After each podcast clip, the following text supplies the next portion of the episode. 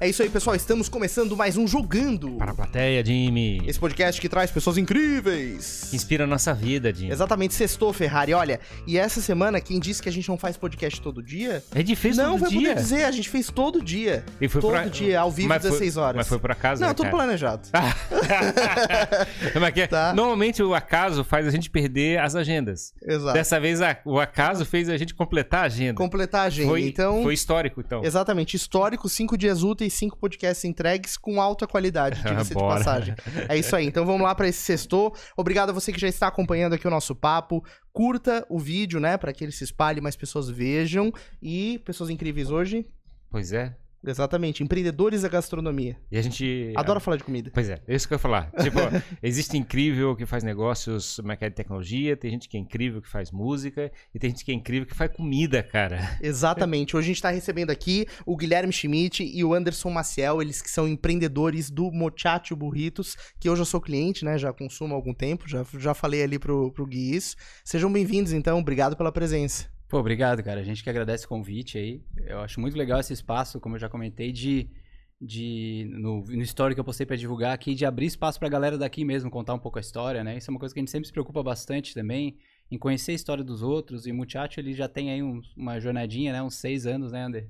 E, é tem- seis tem anos que parecem estrada. 60, é. então, obrigado pelo convite de vocês aí, cara. Vamos torcer aí pra ser uma, um papo massa. Show de bola, vamos pra cima então. E eu vou pedir agora pro nosso queridíssimo Dudu, que essa semana, né, especialmente trabalhou bastante, pra soltar nossa vinheta. Valeu, Dudu.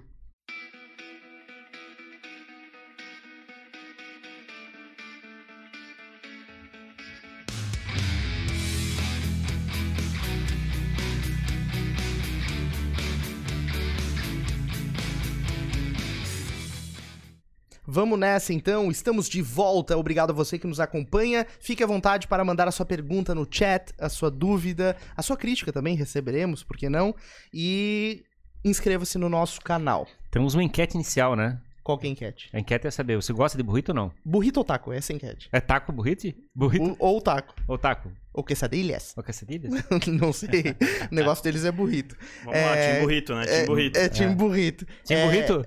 Exato. Qual que é a nossa pergunta Mas vocês ficam só no burrito? O Muchacho, ele é um burrito bar. A gente trabalha exclusivamente com burritos. É. Muchacho ou burritos? Mochato burrito. A nossa pergunta sempre inicial é se os convidados são daqui de Floripa ou não são. A gente recebe pessoas de vários lugares. Vocês são manezinhos? De coração só, né? De coração? É, Eles hesitaram, eu reparei que eles É, hesitaram. mas Qual é a resposta que eu dou que exato. acerta? Então, tá, pelo que eu vi, o Ferrari vai ser minoria na mesa hoje. Tá, então não vou poder usar o dialeto local, então. ah, o Ferrari é o único É manezinho, daqui, é manezinho. É, eu considero que o Gui, ele é um manezinho, porque embora não seja nascido aqui, eu acho que veio bem novo, bem... É, cara, eu vim com três anos pra cá, eu sou de Curitiba, né? Uhum. Mas morei a minha vida inteira aqui em Floripa, sou apaixonado por essa terra aqui. Inclusive, bem pertinho do estúdio aqui, né? A gente tá aqui no bairro Coqueiros, aqui, meus pais têm apartamento aqui, eu cresci aqui, cara. Então eu me considero manezinho. Apesar Massa. de ser paranaense. E, inclusive, torce pro... Figueirense. Figueirense. Isso a gente deixa um pouco baixo, né? Não, não um momento muito auspicioso. Tem que ser orgulhoso o tempo todo, né? É. Eu sou gaúcho, sou, sou natural do Rio Grande do Sul e tô em Florianópolis há mais ou menos uns 10 anos. Uhum. Mas, com certeza, é, já, já sou manezinho de coração. De coração. E até falo um pouquinho mais aceleradinho, já, já tô pegando... Já tá pegando jeito, já, já. já pegando tá. jeito. Show de bola. E aí, como é que vocês é, se encontraram, assim? Porque vamos começar a história desse ponto. Você, é, no, no, você só nasceu no, no Paraná, né? Veio pra Floripa. Isso. E aí começou a construir teu, teus relacionamentos por aqui, teu networking por aqui. Mas você veio recentemente, digamos assim, né? Como é que foi esse, esse momento? É que, na verdade, eu, eu sou amigo da esposa do Ander há muito tempo, né? Então foi através dela, na verdade, que eu conheci o Ander, né? Enquanto ele ainda morava no Rio Grande do Sul, eles já namoravam tal. Depois ele veio pra cá, a gente se conheceu e a gente acabou tendo uma empresa juntos, antes do Muchacho. É, o- Empresa de quê? De móveis planejados. Hum. Que o Ander vai Pensei que, era, contar. pensei que era sushi ou se fosse. Nada, cara. Muchacho Era foi a um- nossa uma primeira... empresa de tacos. É. Mudar. Mudar de taco pra, pra burrito. É, não, o Muchacho foi a nossa primeira aventura gastronômica, né? O Wander vai contar um pouco a história dele, mas ele tem bastante essa história no setor moveleiro. E a gente inventou de abrir uma empresa de móveis planejados, né? Uhum. Acabou não, não ficando ativa por muito tempo, acabei saindo até um pouco antes. E daí depois a gente se reencontrou que quando rolou o convite pra ingressar como terceiro elemento aí no projeto do Muchacho. Ah, legal. Então temos um. te- temos, temos três É, elementos. Agora, eu fiquei isso. curioso, assim, por que, que quer sair de moveleiro, né, pra, pra comida? Eu achei engraçado o salto.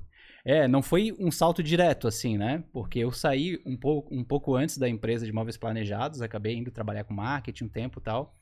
Aí eu ativei o projeto do Multiarte, na verdade, com o nosso outro sócio, né? Que já, já tinha trabalhado comigo antes também. E daí depois, quando o projeto do Multiátio tava assim pra sair, tava naquele sai, não sai, sai, não sai, que daí o Anderson entrou e daí deslanchou de vez. É, mas, mas não deixa de ser um salto também, porque todos, né, todos os três sócios vieram de áreas totalmente diferentes. Nenhum era cozinheiro, nenhum era um chefe de cozinha. E eu acho que todos já tinham tido proximidade com a gastronomia. Eu, por parte da família. É, o Gui, embora já tenha tido uma experiência também quando morou fora, né? Trabalhou no, no- no- nesse ambiente. E o, e o nosso sócio Arthur é que sim era o mais bravador, que gostava de cozinhar, gostava de preparar pratos. Então ele que, que teve assim mais esse pé dentro da cozinha. Mas até hoje a gente não é os grandes é, criadores dos pratos, né? A gente está cercado de pessoas ali muito melhor capacitadas para nos auxiliar nisso. Uhum. É engraçado, tem esse lado, né? no- quando você está empreendendo, tem, digamos, o empreendedor é, criativo que cria que é a oportunidade de negócio. E também tem aquele empreendedor que ele viu a, que é a paixão daquele sócio, daquele cara que chegou e quer fazer alguma coisa e diz assim, cara, vou junto porque achei a tua ideia show e quero fazer acontecer contigo. Esse eu, eu acho legal que a gente. É que acontece essas duas coisas simultaneamente. É, isso aí, exatamente. Na verdade, é o- essa é a mistura de uma empresa, né? Essa se comple... esse fato de se complementar é que faz uma empresa funcionar. E aí, enfim, daí vocês começaram a fazer toda essa trajetória aí é, do, do caminho de vocês, e aí iniciaram o negócio. Como é que vocês começaram a enxergar o mercado? Cara, assim, é, contando a história do Multiarte um pouco do começo, né? Eu trabalhava com o nosso sócio Arthur numa empresa de tecnologia, isso lá por 2012, mais ou menos. Né? A gente trabalhava em um projeto conjunto lá. E, enfim, a gente ficou amigo, acabou se aproximando e a gente descobriu que a gente, a gente curtia também um e o outro a gente curtia comida mexicana. Só que na época em Floripa, a gente lamentava um pouco porque tinha só aqueles restaurantes que. Restaurante mais evento, assim, aquela experiência mais que tu tem que fazer uma reserva, Uhum. né? Que tu. É, é mais por ocasião, assim. E a gente queria, de repente, um lugar mais simples, assim, para comer comida mexicana. Uhum. Como o cara sai da facul e vai comer um dog ali, vai comer um hambúrguer, a gente queria que tivesse alguma opção mexicana assim também. Sim, é um parênteses, né? Essa cultura da comida mais rápida é uma coisa que começou a se popularizar mais recentemente, né, na nossa região. Mas é algo que funciona muito, né? As pessoas passam, pegam uma comida pra levar e vão comendo no caminho, ou até ficam ali no lugar, mas é uma experiência mais rápida, né? É, e o mexicano ó, tradicional de quando a gente, de onde a gente pegou a referência, que é o americano, assim, né? Mais dos imigrantes, ele é uma comida mais simples, ele é Sim, mais comida de van, rua. assim, isso. Isso, é uma pegada que é o nosso dog daqui, né? Uhum. Então a gente. A, a ideia inicial do Multiarte nasceu lá em 2012, a sementinha. A gente pensou um pouco do conceito, pensou um pouco da marca. E na época tava rolando na cidade aqui também um sushi que ficou bem famoso, que é o Kimitachi. Sim. Que foi um dos primeiros a ter um sistema de pedido online, É, assim, né? Por isso que então. bombou. Como a gente trampava com tecnologia, a gente achou demais, assim, o esquema dos caras, que era, Uhum. era meio gamificado, assim, tu montava os combos, aí tinha uma câmera pra tu ver na cozinha, aí identificava o motoboy Isso. que levava. Era precursor do iFood, o iFood não tinha nessa época, né? Cara, tinha, mas era, assim, um marketplace bem zoadão, assim. zoado, né? É. Cara, era muito na- louco. Tu lembra que Mitachi? Cara, o Não, cara. negócio bombou pra caramba, assim. Daí era isso, era uma coisa muito louca, porque tu a gente tava acostumado a pedir comida ligando pro número. Ou, É. né, o WhatsApp, eventualmente. Mas aí tu podia ver uma câmera dos caras fazendo, daí tu saber quem que era o nome do, tu integra- do entregador que ia te trazer. Pra época era super revolucionário. Cara, era muito assim, né? revolucionário. Às vezes, eu- a primeira vez que eu pedi, eu falei, cara, será que vai funcionar? Será que alguém realmente vai entregar o que eu pedi? Eu acho que na época já existia, eh, existia o iFood, mas o iFood era mais uma, uma plataforma de venda mesmo, onde tu usava. eh, no caso, o teu negócio já tinha o delivery, ele usava o, o iFood somente para vender o seu produto, né? Bem diferente do que é hoje a, Claro, a plataforma, plataforma. né? E o Kimitachi, ele deu essa revolucionária que tinha toda essa, essa Uhum. questão de tu conseguir acompanhar todo o processo, desde o momento do aceite do pedido até o final, Uhum. e, e ver o preparo do pedido. Era E bem... ainda por cima o sushi era muito bom. Era né? bom, cara. Era tão bom que eles foram comprados depois, né? Por um Uhum. grupo maior, que é o Gocone e tal. Que é o Primo Cadu, até rende um bom papo, vocês não conversaram com vocês ainda. Não, não conversaram, queremos É. recebê-los aqui, top. Depois eles abriram, tiveram uma outra empresa que foi a Zigo também, que a gente também, enfim, usou como serviço durante um tempo. Mas voltando à história, a gente tinha essa referência do Kimitachi, a gente queria fazer alguma coisa parecida com o Multiati. Pô, imagina, tu vai lá e monta o teu taco, monta o teu burrito, escolhe ali as coisas. Como- mas a gente ainda tava muito naquele campo das ideias. Pô, seria legal se existisse, só que tava os dois trabalhando ali full time, ferrado, né, cara, de tempo, de tudo. Ninguém nunca tinha trabalhado com rango, então ficou naquela assim, pô, seria legal se tivesse, mas... Aí acabou morrendo um pouco a ideia por um tempo.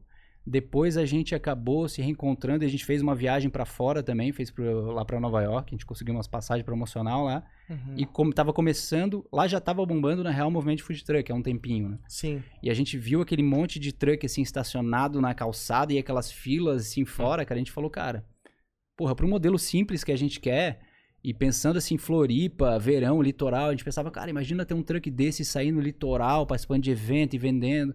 Aí começou a pensar a ideia do muchacho formatada assim pro food truck. Uhum. E aí culminou da gente voltar pra cá e tá começando a bombar pra caramba também o movimento de food truck. Aqueles Sim. primeiros eventos, é, aerochurros e tal, que bombou aqui na cidade, né? E aí a gente começou com essa ideia de, cara, vamos botar o muchacho num truck. Só para acrescentar, isso já era em 2015, né? E até então eu não fazia ideia do que era a ideia, então eu já conhecia o Gui, a gente já tinha tido ali a, a marcenaria junto, mas até então toda essa ideia ainda estava com, com o Guilherme e com o Arthur, né? É, Uhum. o Ander, ele participou até, a gente fez umas rodadas lá na- aqui na casa dos meus pais, assim, de teste dos burritos depois, o Ander até participou, né, a gente convidou ele pra provar. Mas é, a gente daí começou a construir o truck, contratou um cara lá que achou para que fazia o truck. Aí ficou o ano todo ali, basicamente, na construção do truck, nessa função, a gente ainda trabalhando em outros lugares full time. Aí quando chegou ali mais perto, o truck tá pronto. Daí Uhum. bateu aquele cara, e agora? Qual é que Uhum. é, né? Aí a gente começou a. E a nossa ideia do Muchacho, o conceito, a gente sempre formatou muito pensando no público mais universitário, assim. E a galera que tem referência de fora, que tá. Muitas vezes se dispõe, assim, a provar coisas diferentes, já viajou pra fora. Então a gente começou a procurar ponto ali na região universitária, pra botar o truck na frente, né? Cara, a gente rodou a Benvenuta inteira, Tacurubi, tudo que é lugar, porque o truck, ele é- ainda é um negócio meio nebuloso, assim, mas não tinha regulamentação nenhuma, então a única chance da gente conseguir operar era, Era na, dentro de um lugar na privado. frente de uma loja Sim. né? Tipo, os dogs operam de noite e tal. Cara, e ninguém aceitava, assim. A gente tomou só não na cara, daí, porra, daí a gente deu Mas aquela... não aceitava porque não, eles não. É por conta do, do, da- do prato que ia ser servido, que era burrito e não dog. Se fosse dog, seria Não, aceito. é, eu acho que na própria região ali não tinha muito essa cultura de ter outro lugar na frente, é, Uhum. durante a noite. O pessoal ficava com receio que, ah, vai deixar tudo zoado no outro dia. Sim. Ou já tinham tido experiência com outros lugares e não foi legal. Ou queriam cobrar um aluguel, assim, que era quase um aluguel de loja pra gente. Daí não- Entendi. É, história de truck, eu lembro que tem um dog na Benvenuta que bomba há muito tempo, que é um do meu preferido, talvez, que é o cachorro louco, né? Sim. E eles ficavam dentro de uma oficina um tempo ali na Benvenuta, com aquela rampa que tu estacionava o carro em Sim. pé, assim, quase. E aí depois eles saíram agora, estão numa rua lá mais lateral. Mas eu lembro que existe essa coisa, né? Tu tem, precisa estar num ambiente privado, tu não pode estar na rua, né? No espaço público. É, e não- Inclusive o, o ponto oficial, né? Só fazendo também Aham. um, um- um adendo aí também, é aqui em Coqueiros, né? Sim. O Dog do Louco, que é Sim, o é, exato. pai, né? Fica aqui na, na Isso, avenida. em frente ao é açougue o- do crédito do isso. posto ali, né? E no Santa Mônica, isso é os filhos, né? Sim. E realmente é sensacional, já há muitos anos, desde que eu vim pra Floripa, também é o meu, meu dog preferido. Cara, eles são muito bons. São muito bons. Uhum. Mas, e, mas eu me lembro que tinha muito dog que ficava na rua, literalmente. Eles, eles tinham autorização da prefeitura pra ficar instalado? Cara, a maioria era assim, bota até alguém reclamar, ou gente que tá- já tá há tanto tempo, tem algum contato na prefeitura, alguma coisa. Mas só quando Usa o veio. capião, pegou os capião. É, só quando veio forte o movimento dos trucks é que os caras começaram a discutir regulamentação e puxar, assim, autorização. Mas nunca rolou muito legal, muito organizado, assim. Depois. quando, com- é, quando começou o movimento também forte ali dos eventos de food truck, também o pessoal começou a ver que dava pra dar muita grana, né? Porque os eventos eram, eram todos geralmente em área pública, então se pagava alvará, se pagava pra participar do evento, se pagava pelas atrações, então começou a se tornar um negócio, só que a regula ah, né, toda, toda a parte da regulamentação pra poder trabalhar, ela se, é, se confundia muito como ter um restaurante físico. Então a vigilância exigia de um, de um truqueiro a mesma coisa que exige de um restaurante. Isso era bem difícil de conseguir fazer. Até porque na época ali muitas pessoas que botavam um food truck eram pessoas buscando um, um- um plano B, né? Trabalhavam durante o dia em um negócio e à noite, sei lá, tinham um food truck. Então tinha essa diferença de regulamentação. E mais também fazendo um, um- disclaimer é que para o hot dog também tem uma certa facilidade que ele consegue ter um truck totalmente autônomo, né? Porque hoje tem kits preparados para hot dog onde o cara não precisa ligar na energia nem nada, ele consegue trabalhar totalmente autônomo. E já outros pratos, sei lá, hambúrgueres, no nosso caso, burrito e outros, já precisa um pouco mais de uma operação, é, de uma base, né? Ter uma tomada com uma energia é, potente para ligar todo o equipamento, que a maioria, na, na Tu maioria das vezes o, é elétrico, o né? kit do dog é que já vem tudo quente, ele já deixa tudo preparado ali e só monta, digamos. Isso, basicamente é tudo frio e ele só precisa de um lugar para ter a salsicha quente, vamos, vamos Entendi, colocar assim. entendi. Não é minha área, então não Claro, posso também falar com toda a sim. afirmação, mas é que a É gente pesquisa diferente. bastante. É, tu Sim. tem, tu compra um kit dog Uhum. é, já pronto, tanto que era muito famosa aquelas Towners que tinha, Sim, né? Que exato. tinha aquele kit hot dog ali, tu botava em qualquer carro. Hoje tu vê, geralmente Na Fiorino frente. também vai, né, Dudu? Vai, vai. Não, tem o pessoal que tem Fiat Uno ali, bota o kitzinho cachorro quente e tu trabalha autônomo. Bota um, o famoso liquinho, né? Sim. Liga ali o, o Uhum. fogareiro e tu trabalha. Já pra fazer, é, no nosso caso, o burrito, que vai vários ingre- ingredientes quentes e que precisa de fritadeiras e tudo O mais. sour cream tem que estar geladinho. Isso, Uhum. tem, tem, tem que ter. A, a parte gelada é mais fácil, Sim. né? A parte de refrigeração tu consegue trabalhar com Uhum. gelo, digamos, em Sim. um processo autônomo. Já a parte quente, Uhum. é, fritadeiras e tudo mais, já é mais. Não que não tenha também a parte a gás, mas enfim, é um pouco mais, mais complexo. Complexo. Uhum. Top. E aí foi isso, cara. Só que a gente tava com o truck pronto, não conseguia achar ponto, começou a dar aquela desanimada, assim. É, eu e o Arthur, a gente tem um perfil muito de... A gente trampou a vida inteira, assim, com a parte mais de escritório, né? Então essa parte, assim, de, cara, vamos peitar, vamos meter a mão na massa, vamos fazer acontecer, correr atrás de umas coisas, faltava um pouco, assim. E aí eu, eu lembro que era final de ano, o Arthur tava até indo pra fazer uma viagem, pra algum lugar da Europa, não sei. E aí eu comentei com ele, eu falei, cara, eu acho que a gente vai ter, vai precisar ter um terceiro elemento aí, porque a gente não vai conseguir ter braço trabalhando em outro lugar pra fazer o negócio acontecer. E a gente tem um perfil muito parecido, a gente precisa de um perfil complementar, assim. Uhum. E daí eu lembrei do Anderson, né? Que eu já tinha trabalhado com ele e tal. Eu falei, cara, tenho o cara perfeito, não sei se ele vai topar, Uhum. né? É, tá num momento de vida que não sei, às vezes tá aí com outros projetos e tal, não sei se vai topar. Mas eu me comprometo a trocar uma ideia com ele, né? Daí eu lembro que a gente até marcou uma, uma reunião até num, num ex-concorrente do Muchacho, né? Que era, Uhum. qual é que era o nome? Tequila Ville. Nunca Tequila foi concorrente, é, porque nunca o Tequila foi. Ville ele fechou antes mesmo do Muchacho abrir, mas foi... É, Sim, sim, sim. Mas digo assim, é, foi, foi até simbólico, assim, né? Uhum. Foi no Tequila Ville lá, daí, cara, o Under na hora ele topou, já conhecia do projeto, né? E daí, cara, o resto é história. Um mês depois, nem um mês depois, a gente já tava com o truck rodando lá nos ingleses e daí começou a Pra fazer ser mais evento. exato, uma semana, né? É. Sete dias. Uhum. Top. E aí o truck tava pronto, já com tudo, e aí vocês botaram pra operar. Começaram nos ingleses, mas vocês fizeram meio É. itinerantes, assim? É que assim, o truck tava pronto, entre aspas, né? Porque como a gente nunca tinha feito, a Uhum. gente não sabia assim, cara, o maquinário que a gente tem é o suficiente, não é? Como é que Vai é? sair um burrito dali? É, então, cara, a gente teve que aprender tudo ali. E como a gente não tinha experiência, não tinha referência nenhuma, né? A gente não pesquisou em nenhum lugar, olhava, via, assim, pouca coisa que tinha na internet, mas tu pega, assim, muito de. A gente, cara, teve que praticamente construir tudo do zero, assim, aprender tudo do zero. Pô, essa espátula aqui que pega é legal, não é? Essa fritadeira não é? Enjambra, compra, não usa, joga fora, aproveita. Então foi muito assim, cara. Uhum. É, Se o Gui me permitir, então eu vou falar por que, que o Muchacho não, não saía do papel, assim. É, quando eu entrei no Muchacho, como o Gui falou, né? Eles fizeram um teste, então já tinham a receita aprovada, já tinham feito alguns testes aqui na casa do, é, dos pais do Guilherme e tal. Então a gente já aprovava o prato, o prato já era aprovado, food truck já estava praticamente pronto. Mas tanto o Gui quanto o Arthur, eles têm um perfil que... é, vou lembrar do- do- dessa cena aqui, não sei se tu se recorda. Eu sempre fui um cara mais do operacional. Então eu trabalhei muito tempo com móveis, sempre fui do operacional, de meter a mão, resolver Hum. sujar a mão mesmo. Uhum. E eu, quando vinha pra Floripa, ainda só quando eu namorava né, com a minha esposa, é, eu vim e conheci o Guilherme. Então, dessa época, e a gente, eu me lembro que a gente foi uma vez sair pra ir no cinema com, com o Gui e furou o pneu do carro do Gui. E eu me lembro que ele parou bem aqui quando vem na. Quando tá saindo do estreito pra pegar a ponte. E ele passou num buraco, E furou jogou o o pneu. carro na água, assim. Não, furou, furou o pneu e ele estacionou e tal. E, e o meu instinto já é: vamos abrir o Vou porta-mala, pegar o step e vamos trocar o pneu. E o Gui pegou o celular e eu falei: o que, que ele tá fazendo? Tá Ele falou, não, vou seguro?" ligar pro seguro pra trocar o pneu. Eu falei: sério isso? Tipo, cara, não, vai demorar um tempão, deixa que eu troco. Sim. Ele falou: não, mas eu não sei trocar e tal. Uhum. Então, só pra fazer esse adendo, tipo, o que, que é esse BK? Então, eles É, tinham é toda a isso. parte do criativo, né? Já tinha uma Do marca, modelo de já negócio. tinha uma marca muito, muito bem pensada, né? O nome do Muchacho também vou deixar falar que é bem interessante, que é o Muchacho com dois Os, né? Pois então, é. tudo foi pensado no detalhe. Já tinha um prato que também foi pensado, que o prato também veio da ideia do Arthur, que morou um tempo na Califórnia e San Diego, que é da onde veio o nosso prato, é, não principal, que a gente não chama assim, mas foi o prato inicial, que era o Califórnia, né? Que até hoje é o prato mais vendido, né? O burrito Califórnia. É, então eles já tinham tudo isso pensado, mas não tinha essa parte operacional. Ou seja, tinha um truck, mas eles não sabiam nem como engatar o truck no engate de reboque, botar num carro e levar para algum lugar. Uhum. Então, e aí, in- indo já pra parte do convite, né? Então, quando o Guilherme me ligou, é, deu, deu a liga de ser bem numa época que eu já tava de saco cheio. Tinha trabalhado do- 12 anos nessa, nessa questão moveleira, então eu já tinha passado por móveis rústicos, móveis de demolição, Uhum. é, móveis sob medida, então trabalhei muito tempo nisso, que é um mercado bastante forte é, lá do Rio Grande do Sul. Vim para Florianópolis e continuei trabalhando com isso, cheguei a abrir a marcenaria aqui, mas chegou um momento que eu tava assim, Não é, é, de não. saco cheio. Então eu Uhum. tinha vendido a marcenaria, vendido tudo, todas as ferramentas, e eu falei assim, que, aquela famosa queimar as pontes, eu quero fazer outra coisa nova. Só que até então eu não sabia o que queria fazer. Na época até eu falei assim, Floripa, o forte é tecnologia. Uhum. Só que eu sou um cara quadradaço para computador, mas eu falei, eu quero me desbravar nessa área de tecnologia. Vou começar acho a programar. É. é não, Simples, não sei, né? não sei.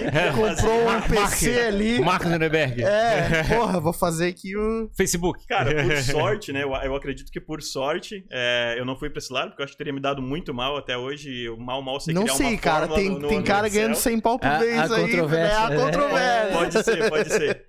E aí surgiu que o Gui veio e fez o convite. Eu já conhecia o produto, já tinha conhecido o Arthur através do, do, do Guilherme, mas mais ou menos foi nessa questão dos testes. E eu falei, cara, bora, bora pra cima. Eu tava realmente. é, se era um sinal que tava vindo, eu acho que foi esse. Uhum. E aí foi bem engraçado porque já tinha tudo pronto e foi realmente. Eu entrei e uma semana depois, aí a gente achou o ponto. É, para muitos também pensam que é só ter o food truck, para em algum lugar e trabalha, mas não, precisa ter uma estrutura de, de, de base, onde se produz e tal. Então, quando a gente foi lá para os ingleses, a gente achou um ponto, tinha uma cozinha montada para fazer toda a produção e o truck ficava na frente é, para poder trabalhar. Ou te Cozinha. entregava, digamos. Cozinha, cozinha. Entendi. Ah, Tinha, mas- tinha, tinha um monte de. Como é que é? As gambiarras tinha que fazer fora pra não ficar feio pra quem tava lá à frente. É, Exatamente. Parava o truck, montava um restaurante atrás. O Ferrari ali agora en- entregou exatamente o jogo. É isso, mas até para ter o estoque. O nosso truck, para quem conhece, é, ele é super pequeno. Mas Basicamente, acho- ele é uma área de montagem de prato, né? Toda a parte de estoque, até de bebida, a gente sempre né, fez essa Mas mescla de se ter. chegar com ingrediente no truck, dá pra cozinhar um burrito? Sim, faz toda a montagem. Na, Ele- na- na verdade, até a nossa função até hoje é assim, né? Porque o muchacho, ele- a, a loja ali é onde é feito ali o processo de finalização de montagem. Todo burrito ele é feito na hora que é pedido.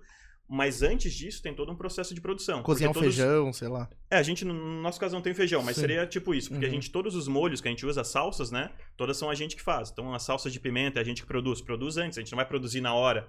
A carne que a gente usa no, no burrito, é uma carne marinada. Então, o corte, Uhum. é, os temperos, a marinada dela é feito tudo antes. Então, a gente tem uma cozinha base, que é a nossa cozinha factory, que a gente chama, que é a cozinha de produção, onde tudo é feito e aí manda para as lojas, né? Atualmente a gente tem a loja da Trindade Campinas, já manda tudo meio pré-pronto. Entendi. Aí no caso é feita a finalização, as proteínas são fritas ou assadas na hora, é, toda a montagem é feita na hora, mas todos esses ingredientes já são pré, né, pré Teoricamente é, entendi. que é o mais próximo do consumo possível, né? Quer dizer, pra não ficar retendo muito material cortado, preparado. Exatamente, exato, né? exatamente. E eu achei engraçado outra referência do ponto de vista de, de, de empreender, né? A gente sempre fala, né, Jimmy, assim, tem gente que, é que, é, que move e é que é, empreende numa coisa que cria, e outro que chega e fica, é que é, Tipo assim, o, o, o acaso de ajuda de maneiras diferentes, pessoas diferentes, assim. O acaso, às vezes, assim, de repente, que é o cara, eu fiquei sem, sem norte, uma hora pra outra eu vi alguém como é que é, me dando norte e eu fui atrás. Aí outra pessoa chega e diz assim, eu tenho esse norte, mas não preciso de braço pra executar. É outra o, coisa. O universo liga as pontas, cara. Pois é, esse é um ponto que eu acho curioso desse, de- desse lado, né? Porque mas que muitas vezes a gente fica reclamando, pô, cara, pare- parece que ninguém tá me ajudando. Tudo fala, tem que fazer Uhum. sozinho. Sim. E ao mesmo tempo chega assim, pô, mas parece que vem um santo aqui, um anjo desceu É. aqui pra me ajudar e pra fazer a coisa É acontecer. por isso que é importante tu cuidar e trabalhar bem todas as relações que tu tem, dependendo do contexto, né, cara? Porque assim, o, o Ander é um cara que trabalhou, já era meu amigo, trabalhou comigo, teve empresa comigo, e depois quando teve a oportunidade de puxar alguém pra dentro, e toda vez que tu escolhe um sócio, né, cara, tem que ser uma escolha que tu tem muita confiança, né? Uma Exato. pessoa assim que não é só uma pessoa que vai ser boa operacionalmente, né? Uma pessoa que tem valores parecidos com os teus e tal. Então, daquela relação lá de trás, veio aquela minha certeza de que quando tava faltando aquele elemento, eu falei, cara, é o Ander, não pode ser mais ninguém. Tanto que se não fosse ele, eu não faço a mínima ideia do que aconteceria. Uhum. Outra coisa que eu achei curiosa foi a referência que fizesse do, do, é é, da troca de pneu. Eu tava me lembrando que você falou isso, que quando eu era adolescente, é, mas que eu não podia dirigir, eu, meu pai, quando ficava trocando pneu do carro, eu falava assim, deixa eu mexer, eu quero ver o macaco, quero ver não sei o que, eu queria fazer não sei o que, eu queria, eu queria, eu queria descobrir, descobrir como fazer para trazer trocar o macaco, né? Mas hoje em dia a gente não tem mais essa ambição, eu acho, não sei se o pessoal mais, mais jovem, coisa parecida, ah, não, é sujo ou coisa É. parecida, eu não sei, cara. É mais É pela praticidade. É, exatamente, é que hoje já. Hoje pra mim já não é tão estranho ter que chamar um. Pois é, né? pra trocar o pneu. É Embora. que, cara, tipo, eu- eu hoje, em dia, faria, né? hoje em dia é estranho ter carro, sabe? Existe Pois é, pois coisa, é, porra. Mas é, é, mas eu me lembro, eu me lembro da época de adolescente esse negócio, né? De chegar, ah, ver como é que o carro ah, abre o capô, olha as peças, não sei o que, a gente queria saber como é que funcionava. Exatamente. É que, a- é, na realidade, é que as coisas começaram a ficar muito na mão, né? O serviço. E daí É. tu quer cumprir o objetivo. Então, assim, ah, esse carro pegou fogo, beleza, me manda outro, né? Tipo, tu quer se Ficou, deslocar. ficou tudo muito mais fácil, É, né? exato. Dessas coisas que eram antes mais complicadas e porque também não, não, tinha, não se tinha acesso. Uhum. Mas eu, igual o Ferrari falou, também sempre fui muito dessa área. Como eu trabalhei muito, até hoje, né? Sou bem a parte operacional do Muchacho. Eu sou a pessoa que pensa assim: é, todo, todo tipo de tarefa ali é, se tu tá sofrendo, se tu tá tendo algum tipo de trabalho, ou existe alguma ferramenta que vai te ajudar naquilo, ou existe um processo que vai melhorar, ou a pessoa tá errada para fazer aquilo ali. Então sempre falo isso, se tiver alguns colaboradores do Muchacho, lá é uma frase super batida que eu sempre falo, cara, são três coisas. Se a gente tá aqui, se o burrito não tá saindo bem montado, a gente tem que ver. Ou é a pessoa que não tá usando do processo certo, ou a gente não tá com o equipamento certo, Uhum. Ou realmente a pessoa não nasceu para aquilo e tá tudo bem, ela pode ter várias outras qualidades, mas ela não é para aquilo ali.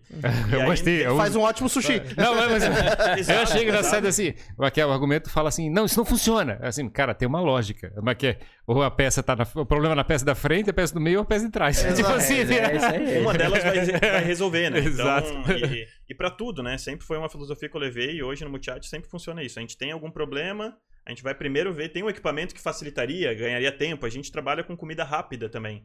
Então, a questão não é só fazer um burrito bom, tem que fazer um burrito bom, de qualidade, que eu sempre falo também tá no topo, isso a gente não mexe, mas ele tem que sair rápido. Então, por isso também que a gente faz ah, a produção é fora, para poder já chegar o mais pronto possível. É, mas como que se acelera ali? Porque diferente de vários outros pratos que tu consegue montar em sequência, o burrito ele é um prato artesanal individual. Não tenho como fazer ao mesmo tempo 10 burritos. Né, fazer um, um, um exemplo, o hambúrguer, tu vai ali, bota uma chapa gigante, tu bota ali é, 20 hambúrgueres ali pra, pra assar na chapa, tu já cortou 20 pão, tu bota ali a salada e aí tu começa a montar e, Uhum. é, digamos, naquele tempo tu montou 20. O burrito Sim. não, não tem como fazer dessa forma. Tem Burrito que ser, tem que ser um por um, é tipo uma É um entrada um. e saída, assim. é, uma, é uma, é um sistema Henry Ford de ser feito. A gente tem Entendi. uma sequência, uma linha reta, basicamente, onde tem ali o pessoal que trabalha é, na fritadeira, onde faz ali a proteína, já passa para o lado onde faz a montagem, passa para o lado onde faz a finalização, passa para o lado onde faz a expedição. Então é feito um por um. Numa sequência, né? Tudo fica andando ali, mas se um para, para toda a produção. Uhum. Então, porque o burrito ele é feito assim, não dá para fazer em série, porque eu não, se eu deixar para fazer 10 tortilhas abertas, para fazer 10 burritos, esse burrito vai esfriar. né? então Vai- é vai- tipo, pra, pra quem eh, criar uma, uma imagem, é tipo um Subway, por exemplo. Tipo o Subway. Eu vou no Subway e É, vai montando um em filinha, um atrás do outro. É, Perfeito, tu perfeito. pesquisa no YouTube, ah, Chipotle, que é o mais famoso americano, lá tu vai ver, é justamente parecido com o Subway, assim, tem as cubas ali, as coisas, eles vão fazendo a montagem de acordo com a comanda ali, Uhum. aí a forma da gente, ah, como é que faz mais burritos por vez? Seria que ter mais pessoas e mais dessas estações É, um- poder fazer ao mesmo tempo, mas daí tem- já começa a complicar. Mé- Método linha, ou como é que é? Mo- Modelo Toyota de É, produção. linha de produção, é, Fordismo Exatamente. na É. veia. Eu queria, eu queria ouvir do Gui esse, esse outro lado, né? Porque a gente viu um pouquinho da parte operacional, mas marca, por que, que tem dois ossos no muchacho afinal? e por que só burrito, não tacos, quesadilhas ou outras coisas? Cara, assim, Tem sushi, não tem sushi? Pois é, não tem. É, eu sou o cara que toda vez que, que a gente vai pensar alguma coisa de negócio tem que ter algo tangível, né? Tem que ter uma marca, fazer um desenho, fazer alguma coisa pra dizer, cara, não é só uma ideia, é um. Nem que não tenha empresa ainda como o Muchacho durante muitos anos não teve, mas já tinha marca ali, tinha um nome, já tinha um conceito, né? E o Arthur, nosso sócio, ele é designer, né? E ele. e a gente conversando, discutindo ali, cara, o que, que seria legal de marca e tal. Naquela época, do começo, a gente ainda não tinha essa ideia de que seria só burrito. A gente queria fazer um mexicano prático. Uhum. Aí, pô, mexicano, qual o nome e tal? Pô, pegou um nome meio clichê, papapá, muchacho.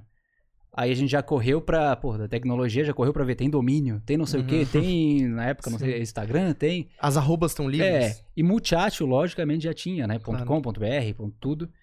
E aí a gente, porra, olhou assim, ah, mas tem que ser alguma coisa que tenha uma sonoridade e que é alguma coisa que, porque a gente recebe, sei lá, cliente gringo, tem que ser uma coisa que seja fácil para os caras pronunciar, de repente, lá no futuro, se a gente quiser expandir, abrir um fora, né, a Uhum. marca não pode ser assim completamente, porra, nacional.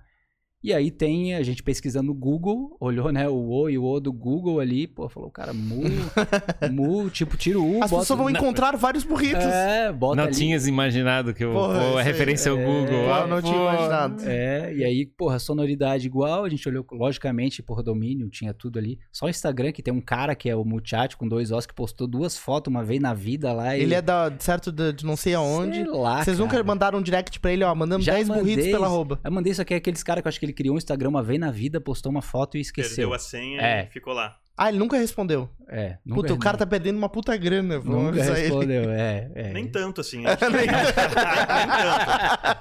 Se ele estiver Nem tanto assistindo, aí. não é tanta Não é grana assim. tanta No máximo alguns burritos. É, E aí foi isso, cara. A marca nasceu assim, naquela sementinha lá, né?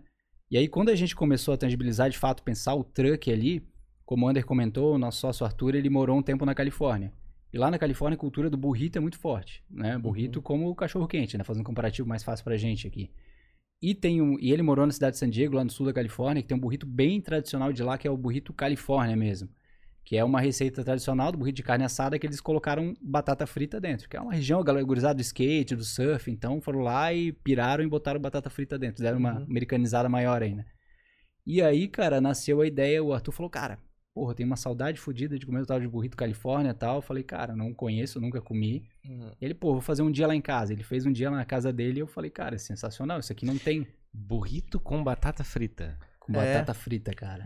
Tu, tu desenrola o burrito assim, é porque tem um jeito certo. Depois a gente vai falar do Tem, jeito certo tem, de comer tem, burrito, tem. né? Tu Fazer o tutorial, fazer o É, tutorial. tu não pode abrir o burrito ele se espalhando inteiro, não. Tem que ir com E cuidado. tu é bem chato com a batata frita, né? Sim, porque. Mas aí nesse caso, a batata frita ela fica naturalmente naquele contexto do burrito, tu come tudo É. junto. Então, obviamente, ela não vai estar crocante, porque ela tá no meio daquele contexto. Tá molhada. É, ela, exato, é uma batata frita umedecida, digamos assim. mas É é por causa boa. dos molhos, né? Exato, A exatamente. ideia é, é dar crocância dentro do burrito, mas obviamente que essa crocância também não vai ficar Sim. igual uma batata palha, Sim. porque ela vai absorver os Não, é molhos que e o tal. Ferry tá falando isso porque eu falo que o maior desafio do mundo pra negócio de delivery é entregar uma É, batata frita é, crocante, né? Perfeitamente. Então essa é a coisa mais difícil que existe. E só se fritar a batata frita na farinha panko, nem sei se dá certo, daí chega crocante. Aí a gente tem um polho que é o frango na, na, Na, na panko. farinha panko, Sim. exatamente pra dar essa crocância. Exato. Mas, assim, até foi legal que, tu- que o Ferrari tu falou, né, sobre a batata frita e eu vi ali na, na, na tua cara uma estranheza, né?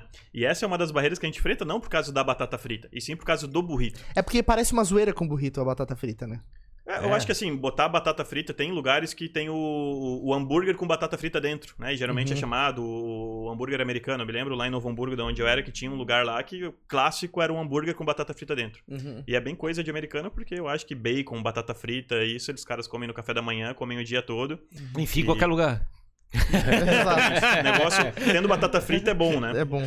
E, e o diferencial desse burrito nada mais é do que eles pegaram um burrito que já era clássico, que é o burrito de carne assada, né? Que já tem lá no- no- na, no- na Califórnia, nos Estados Unidos, e colocaram batata frita dentro e tornou meio que esse burrito ah, um burrito único e que os caras têm muito orgulho por ser esse burrito lá de San Diego. Até é bacana porque dentro desse, desse, dessa Nasceu questão lá, dos então. burritos, nasceu em San Diego, pelo menos Uhum. dentro desse, desse é, Do mundo dessa, dessa história é, do, do, do burrito, tem várias lendas, né? Eu acho que a Uhum. mais legal também, que vale a pena contar, é que a mais eu acho bonita, assim, é da onde surgiu o burrito. Uhum. Né? Que vou, vou tentar ser rápido aqui, não sei se a gente já tá há muito tempo falando, Não, tá. mas eu tá- acho que isso, tá boa. é, isso é bem legal. O burrito, na verdade, é, é uma comida de fronteira, é um prato mexicano, mas ele é muito mais consumido nos Estados Unidos.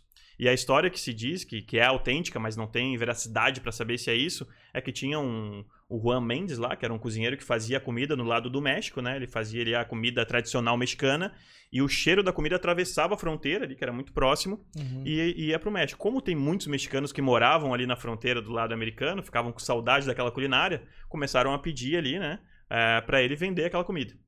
Uma forma que ele encontrou de poder, isso há muito tempo atrás, não vou saber, não vou falar uma data porque eu vou estar mentindo, é, não, não tinha bag, não tinha papel alumínio, não tinha marmita de Uhum. isopor, então uma forma que ele encontrou de transportar e levar essa, essa comida para lá era fazer uma tortilha de trigo, enrolava toda essa, vamos dizer assim, essa marmita, aquele PF ali dentro do- da tortilha de trigo, e atravessava e chegava quentinha lá ainda. Uhum. Como começou a aumentar a demanda, o pessoal começou a gostar e mais gente queria, ele já não conseguia mais carregar. O que, que ele foi lá e comprou? Né, um instrumento de carga na época, não tinha como chamar um, um motoboy, ele comprou um burro, né, no, no termo mexicano, burrito.